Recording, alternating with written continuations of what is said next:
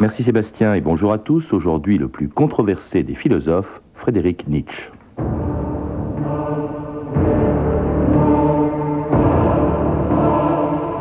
Maintenant que le Dieu ancien est aboli, je suis prêt à gouverner l'univers.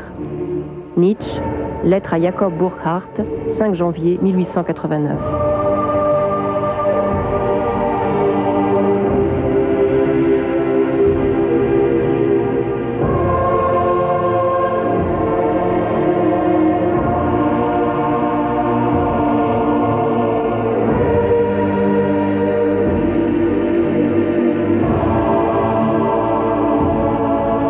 Ans d'histoire.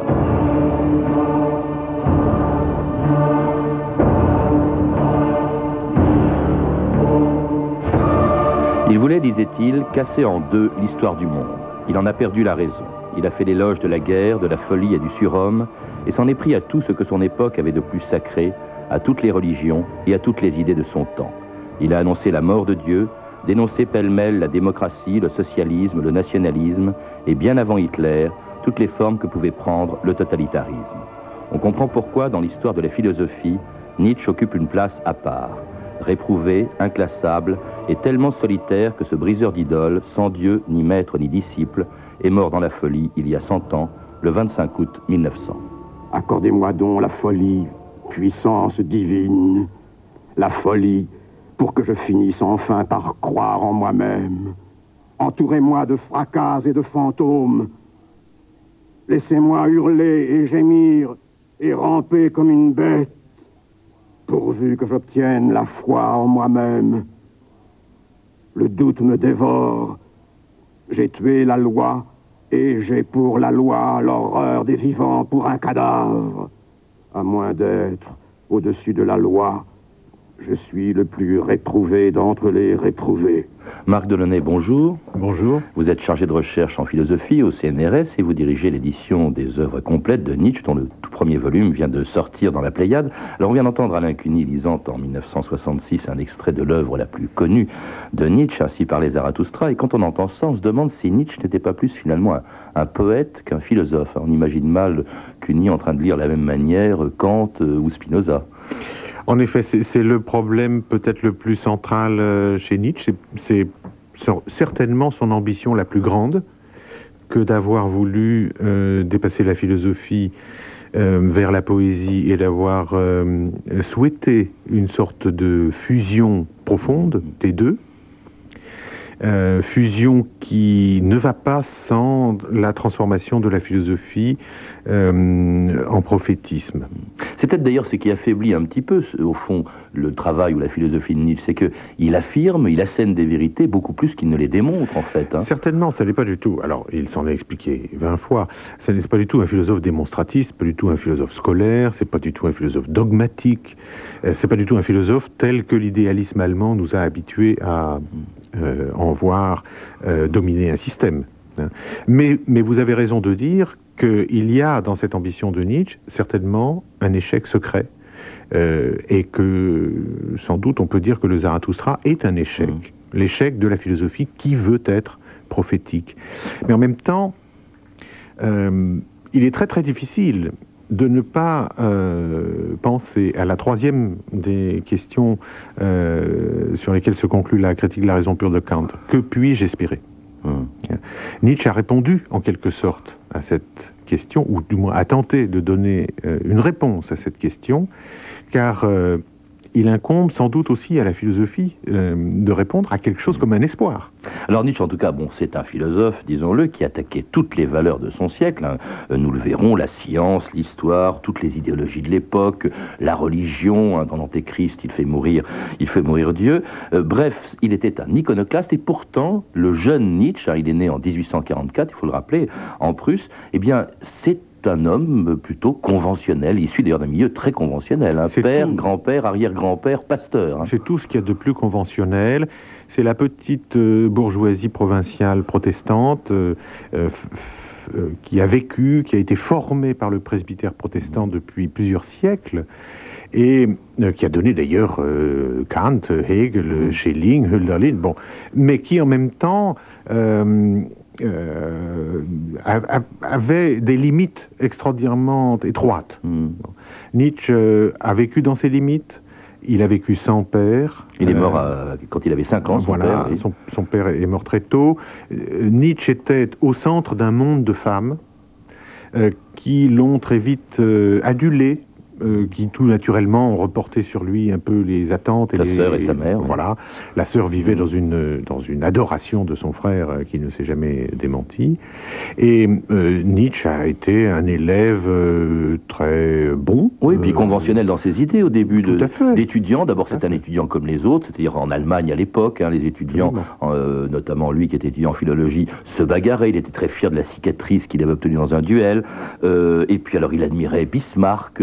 Et même, d'ailleurs, je crois que son, son, prénom vient tout simplement du nom du roi de Prusse de l'époque, Frédéric Guillaume. Oui, oui, absolument. Donc, hein c'était tout à fait, c'était des pratiques tout à fait courantes à l'époque. Alors, le portrait de Nietzsche, disons, dans son adolescence, est assez conventionnel. Il est dans la très bonne école qui s'appelle Pforta, mmh. qui était la grande école où, par exemple, Fichte euh, euh, avait séjourné. C'est une école extraordinairement remarquable, surtout pour les philologues. Mmh. On étudie les antiquités, euh, les humanités classiques, c'est-à-dire les grecs et les latins, et l'allemand de manière tout à fait excellente. Par la suite, euh, lorsque Nietzsche était étudiant, bien sûr, il a participé au duel, euh, etc. Euh, il, était d'ailleurs assez ambigu, moins enthousiaste que vous le dites sur, sur cette question-là. Mais enfin, bon, il a fait comme tous les étudiants de l'époque faisaient. Mais très vite, il a constitué une petite association euh, très sérieuse, qui se réunissait, qui avait un plan de travail, qui faisait, des, faisait de manière un peu pédante, hein, euh, des conférences euh, l'un à l'autre. Bon, on sent que c'était quand même un peu le premier de la classe. Et alors un premier de la classe qui s'orienterait presque, qui se serait presque orienté, c'est peu connu ça, vers la musique. Hein. On oublie qu'effectivement Nietzsche, avant d'être philosophe, était un, musicien, auteur de ce morceau, dont les paroles et la musique donc, sont composées en 1865 et sont de Frédéric Nietzsche, interprétés par Dietrich Fischer-Dieskau. thank you.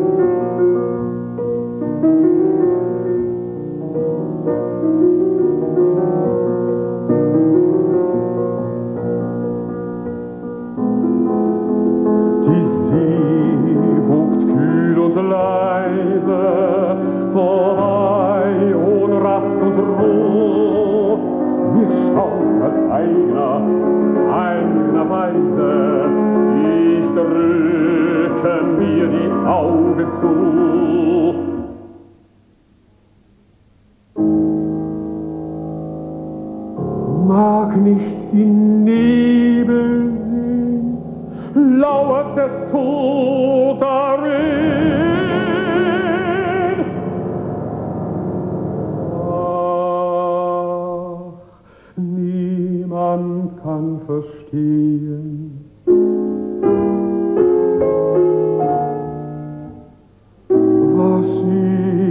so zagen bin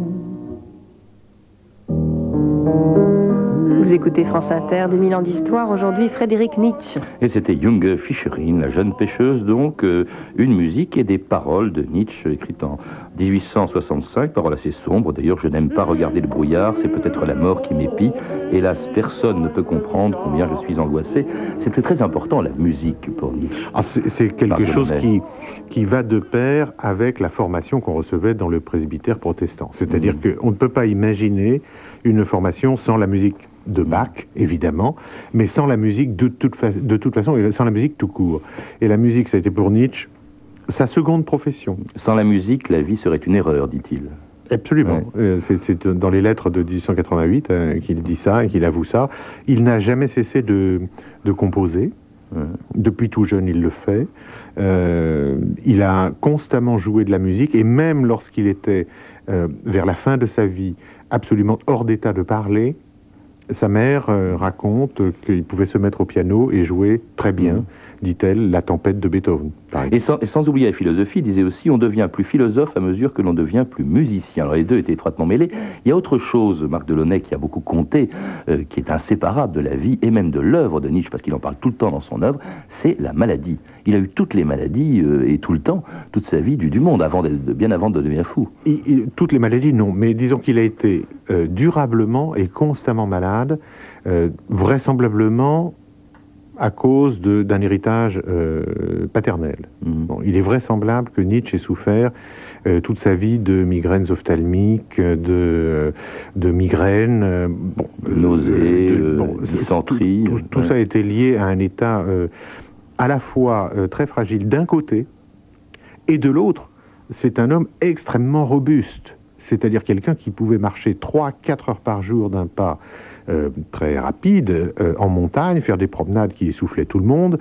Euh, il était extraordinairement, physiquement, extrêmement robuste. Mmh. Et puis il y a vraisemblablement aussi la syphilis qui est intervenue très tôt et qui l'a emporté en tout cas, comme vous dites, il était robuste puisqu'il a même su s'accommoder de sa maladie et il va même en faire d'ailleurs euh, une source d'inspiration. On écoute Michel Foucault en 1966. La conscience de maladie de Nietzsche a été très vive. Il n'a pas eu d'abord conscience de sa folie, il a eu conscience de ses insupportables migraines, de euh, toute une série de signes physiologiques qui l'ont littéralement torturé. Et curieusement, il faisait des souffrances de la maladie une sorte de ferment spirituel, de ferment intellectuel, qui surprend un peu quand on songe à la manière, par exemple, dont il a montré la naissance des sociétés démocratiques. Ce sont les faibles qui, contre les forts, ont instauré l'État démocratique. C'est euh, Socrate, peu apte aux exercices de la guerre, qui a inventé contre l'aristocratie les formes actuelles de la société et de la pensée. Or, curieusement, Nietzsche dit, c'est grâce à ma maladie que j'ai pu dénoncer ce qui, dans notre société, remonte précisément à ce même Socrate, comme si la maladie de Nietzsche venait dénouer ce que la maladie de l'esclave, la faiblesse de l'esclave, avait noué il y a plusieurs millénaires. C'est ce que dit Foucault, Marc Delaunay, hein, c'est effectivement cette façon d'utiliser sa maladie. Et contre Socrate, là, il y a déjà dans ce que dit Foucault euh, une idée fondamentale de Nietzsche, celle qu'il va exprimer dans son tout premier livre d'ailleurs, euh, et qui est La naissance de la tragédie, euh, c'est-à-dire une façon de concevoir la Grèce de manière tout à fait différente de celle dont la concevons. La Grèce de Nietzsche, c'est pas du tout ni Socrate ni Apollon. Hein. Non, en effet, Nietzsche était alors de ce point de vue-là, en rupture avec la tendance générale de son temps, euh, c'est-à-dire avec le romantisme, qui avait à l'égard de la Grèce un regard éminemment nostalgique. Et un regard nostalgique qui voyait dans la Grèce euh, une sorte de parachèvement de ce qu'avait pu être, de ce que aurait dû être une civilisation parfaite. Nietzsche, au contraire, a montré à quel point euh, la civilisation grecque était un beau rêve euh, fait euh, sur le dos d'un tigre. Mhm. Hein, c'est-à-dire l'image de Dionysos tout simplement et la manière dont Dionysos est représenté dans la mythologie. Et ce que euh, Nietzsche a mis en évidence, c'est une intuition extrêmement profonde du début qu'il n'abandonnera jamais tout au long de sa vie, c'est l'idée qu'il y a un caractère inévitablement tragique dans la culture. Euh, ce caractère euh, tragique ne tient absolument pas euh, simplement à des formes de représentation théâtrale. C'est pas simplement quelque chose qu'on utilise dans la représentation symbolique du théâtre. Le tragique est inévitablement lié à, l'existence, c'est-à-dire la souffrance est, inévitablement liée à l'existence. Et cette souffrance, Nietzsche l'a éprouvée dans la maladie, comme Foucault le dit, et comme vous le rappeliez. Et cette souffrance l'a conduit directement à interpréter autrement que ne le fait Socrate le connais-toi toi-même. Le connais-toi toi-même, ça veut dire euh, non pas, euh, comme chez Socrate, une règle formelle de logique, euh, ça veut dire d'abord une lucidité exemplaire sur soi. Oui, mais je vais plus loin. Là, vous répondez pas à ma question, euh, Marc Delaunay. J'ai parlé aussi de démocratie. C'est là où, Nietzsche va choquer dans pratiquement toute son œuvre. Ce que l'on retient, nous, de la Grèce, c'est qu'elle a apporté la démocratie au monde. Or, Nietzsche l'a conspue. Pourquoi? Mais il, il, le fait exactement de la même manière que l'ont fait tous les philosophes de, la Grèce antique. Mmh. C'est-à-dire, et en tout premier, Platon.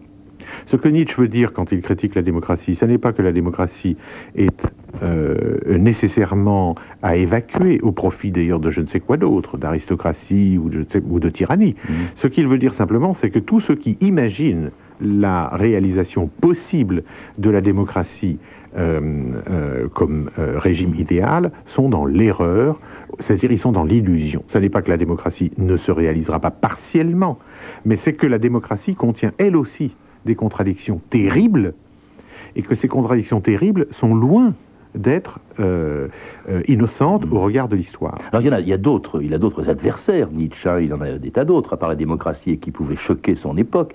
Il déteste le socialisme. Euh, euh, il, il- il défend en revanche des valeurs qui sont plus que discutables. hein. Le maître contre l'esclave, la force, même la guerre. Oui, euh, il faut trier dans tout ça. D'abord, Nietzsche, comme n'importe quel philosophe, et comme Platon, qui est son maître et son exemple vis-à-vis duquel il entretient une profonde ambivalence, euh, tous les philosophes euh, critiquent l'opinion. L'opinion, c'est l'opinion dominante. L'opinion dominante, c'est ce qui nous apparaît être évident. Aujourd'hui, par exemple, nous sommes dans une évidence des droits de l'homme. Bien. Nous ne voyons pas quelles conséquences perverses peut entraîner cette croyance. Nous ne voyons pas non plus qu'il s'agit et qu'il ne s'agit que d'une croyance. Lorsque, par exemple, euh, euh, C'est on- plus que ça quand même. oui, c'est pas seulement une croyance, mais c'est aussi Ouais. une croyance. Euh, lorsque, par exemple, on examine ce qu'a été la République de Weimar en Allemagne, on voit très très bien que c'est par euh, faiblesse démocratique Mhm. qu'on a laissé euh, s'accroître le fossé. Ah, puis de Entre, Weimar, c'est le début du siècle, c'est entre les deux guerres. Eh ben voilà, euh, en- le fossé entre ce Entre qui était années 20, autor- oui. autorisé dans le domaine dit privé et Mhm. ce qui était autorisé dans le domaine public. Et cette contradiction absolument forte a donné lieu à la crise que l'on sait. Oui, mais enfin de là euh, à, à faire l'apologie de la guerre, écoutez d'ailleurs cet extrait de Zarathustra qui est assez connu, et lu par Michel Bouquet en 1959. Mes frères en la guerre, je vous aime du fond du cœur, je suis et je fus toujours votre semblable. Vous devez être de ceux dont l'œil cherche toujours un ennemi, votre ennemi. Vous devez chercher votre ennemi et faire votre guerre, une guerre pour vos pensées. Vous devez aimer la paix comme un moyen de guerre nouvelle, et la courte paix plus que la longue. On ne peut se taire et rester tranquille que lorsque l'on a des flèches et un arc. Autrement, on bavarde et on se dispute. Que votre paix soit une victoire. Vous dites que c'est la bonne cause qui sanctifie même la guerre. Je vous dis, c'est la bonne guerre qui sanctifie toute cause. Alors ça, c'est la sanctification de la guerre pour la guerre, Marc Delaunay. Non, c'est pas. euh, encore une fois, si vous Ah, voulez. c'est-. Nietzsche, hein, c'est pas moi. Non, non, tout à fait. Mais si, si vous voulez, qu'est-ce qu'il dit Nietzsche là? Il parle de la guerre comme polémos, comme combat, comme conflit. Mm. Ce, qui, ce que Nietzsche euh, veut absolument euh, voir voler en éclats, c'est une idée irénique de la culture. Mm. C'est-à-dire l'idée que la culture, c'est la réconciliation, c'est la bonne entente. Mm. Au contraire, la culture, c'est un- une permanence de conflit si l'on veut que la culture soit créatrice. Et là, Nietzsche s'adresse évidemment pas euh, à des hommes politiques, il s'adresse absolument pas à, à l'opinion, il s'adresse à ceux qu'il appelle les esprits libres, et c'est-à-dire ceux qu'il pense Mhm. être les futurs créateurs. N'importe quel artiste sait que la création, ça n'est Mhm. pas une partie de plaisir, et que non seulement ça n'est pas une partie de plaisir, mais c'est une lutte et un conflit. C'est très exactement ce que veut dire Nietzsche. Il dit aussi quelque chose d'important. Il dit, euh, on ne peut pas euh, vivre dans la culture en quelque sorte, ou faire quelque chose dans la culture, si on ne maintient, maintient pas la tension extrême d'un arc. Mm. En tout cas, avec ce qu'il dit de la guerre, du surhomme, son aversion pour la démocratie et le socialisme, on comprend pourquoi, donc, depuis sa mort, on a pu dire, certains ont pu dire, qu'il avait annoncé et même inspiré le nazisme, la revue de texte Stéphanie Duncan. Ce qui est sûr, c'est que la récupération politique de ces textes a commencé de son vivant déjà. Dans les années 1880, où l'on assiste en Allemagne à une poussée de fièvre nationaliste et antisémite, Nietzsche est furieux. Après que j'ai lu le nom de Zarathustra dans les écrits antisémites, ma patience est à bout, écrit-il. Ces maudites grimaces antisémites ne doivent pas attaquer mon idéal. Nietzsche n'a que mépris pour les antisémites qui, dit-il, entendent mener les juifs à l'abattoir en bouc émissaire de tout ce qui peut aller mal dans les affaires publiques et intérieures. En 1914, lorsque commence la guerre, Nietzsche, mort en 1900, n'est plus là donc cette fois pour défendre ses écrits. Son Zarathustra est spécialement tiré à 150 000 exemplaires pour galvaniser les soldats du front. Et dans le camp adverse, bien sûr, Nietzsche passe très vite pour un fauteur de guerre. Je crois, écrit l'écrivain anglais Thomas Hardy, que depuis le commencement de l'histoire, il n'est pas d'exemple qu'un seul pays se soit aussi distancé de la morale par la faute d'un seul auteur. C'est vrai aussi que l'on trouve chez Nietzsche beaucoup d'accents va en guerre. Par exemple, on lit dans le crépuscule des idoles L'homme affranchi foule aux pieds l'espèce de bien-être dont rêvent les boutiquiers, les chrétiens, les ruminants, les femmes, les anglais et autres démocrates. L'homme libre est un guerrier.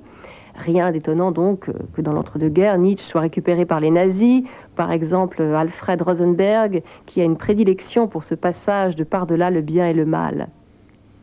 Pour préparer des tentatives globales de discipline et d'élevage, écrit Nietzsche, dans le but de mettre un terme à cette effroyable domination du plus grand nombre, il faudra une espèce nouvelle de philosophes et d'hommes qui commandent, en comparaison desquels tout ce que la terre a connu d'esprits cachés, terribles et bienveillants paraîtra pâle et rabougri.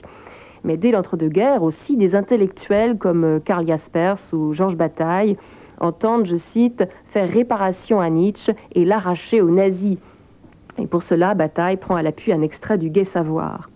Non, nous n'aimons pas l'humanité, écrit Nietzsche, mais d'autre part, nous sommes loin des tracés allemands, entre guillemets, pour prendre le parti du nationalisme et de la haine raciale, pour pouvoir nous réjouir de la gale du cœur et de l'empoisonnement du sang nationaux à cause desquels, aujourd'hui, en Europe, les peuples s'enferment dans leurs frontières et se retranchent les uns des autres comme pour se mettre mutuellement en quarantaine.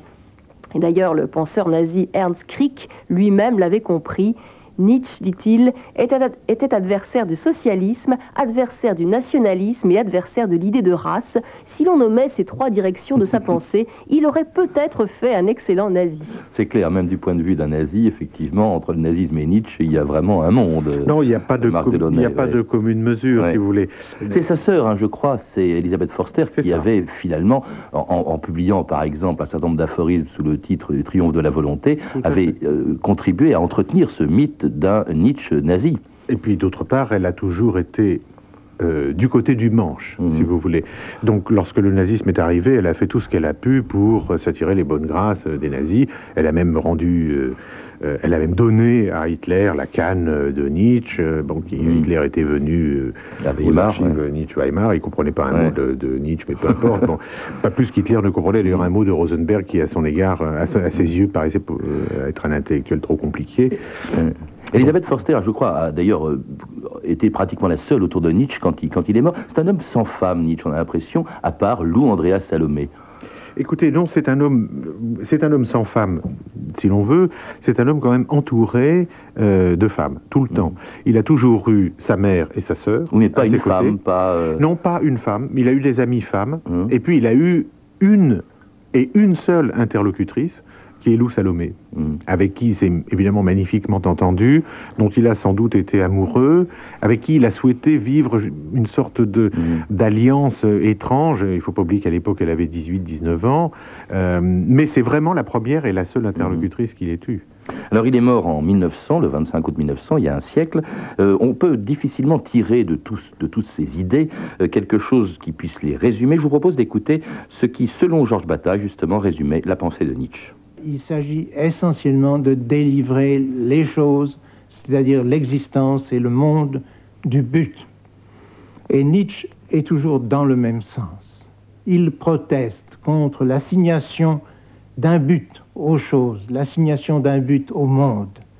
Pour lui, le monde n'a pas de but et par conséquent, qu'est-ce qu'il nous reste possible? C'est de rire de ce qu'il est, mais non pas de rire comme il est banal de rire en s'apercevant d'une supériorité que l'on a sur celui dont on rit, mais de rire d'un rire définitif et par conséquent le rire dans les conditions nietzschéennes est un rire tragique. Il n'y a aucune possibilité de rire à partir de la connaissance de Nietzsche sans aller jusqu'au bout des possibilités du rire. C'est-à-dire de rire tragiquement, de rire comme on rirait devant un crucifix. Un monde sans Dieu ni but, Marc Delaunay, c'est effectivement tragique. C'est ça qui est euh, la découverte de Nietzsche chez les Grecs. L'idée que le héros souffre sans qu'il y ait de raison particulière à sa souffrance, de finalité et surtout de compensation. Mmh. Il n'y a pas de salut par la souffrance.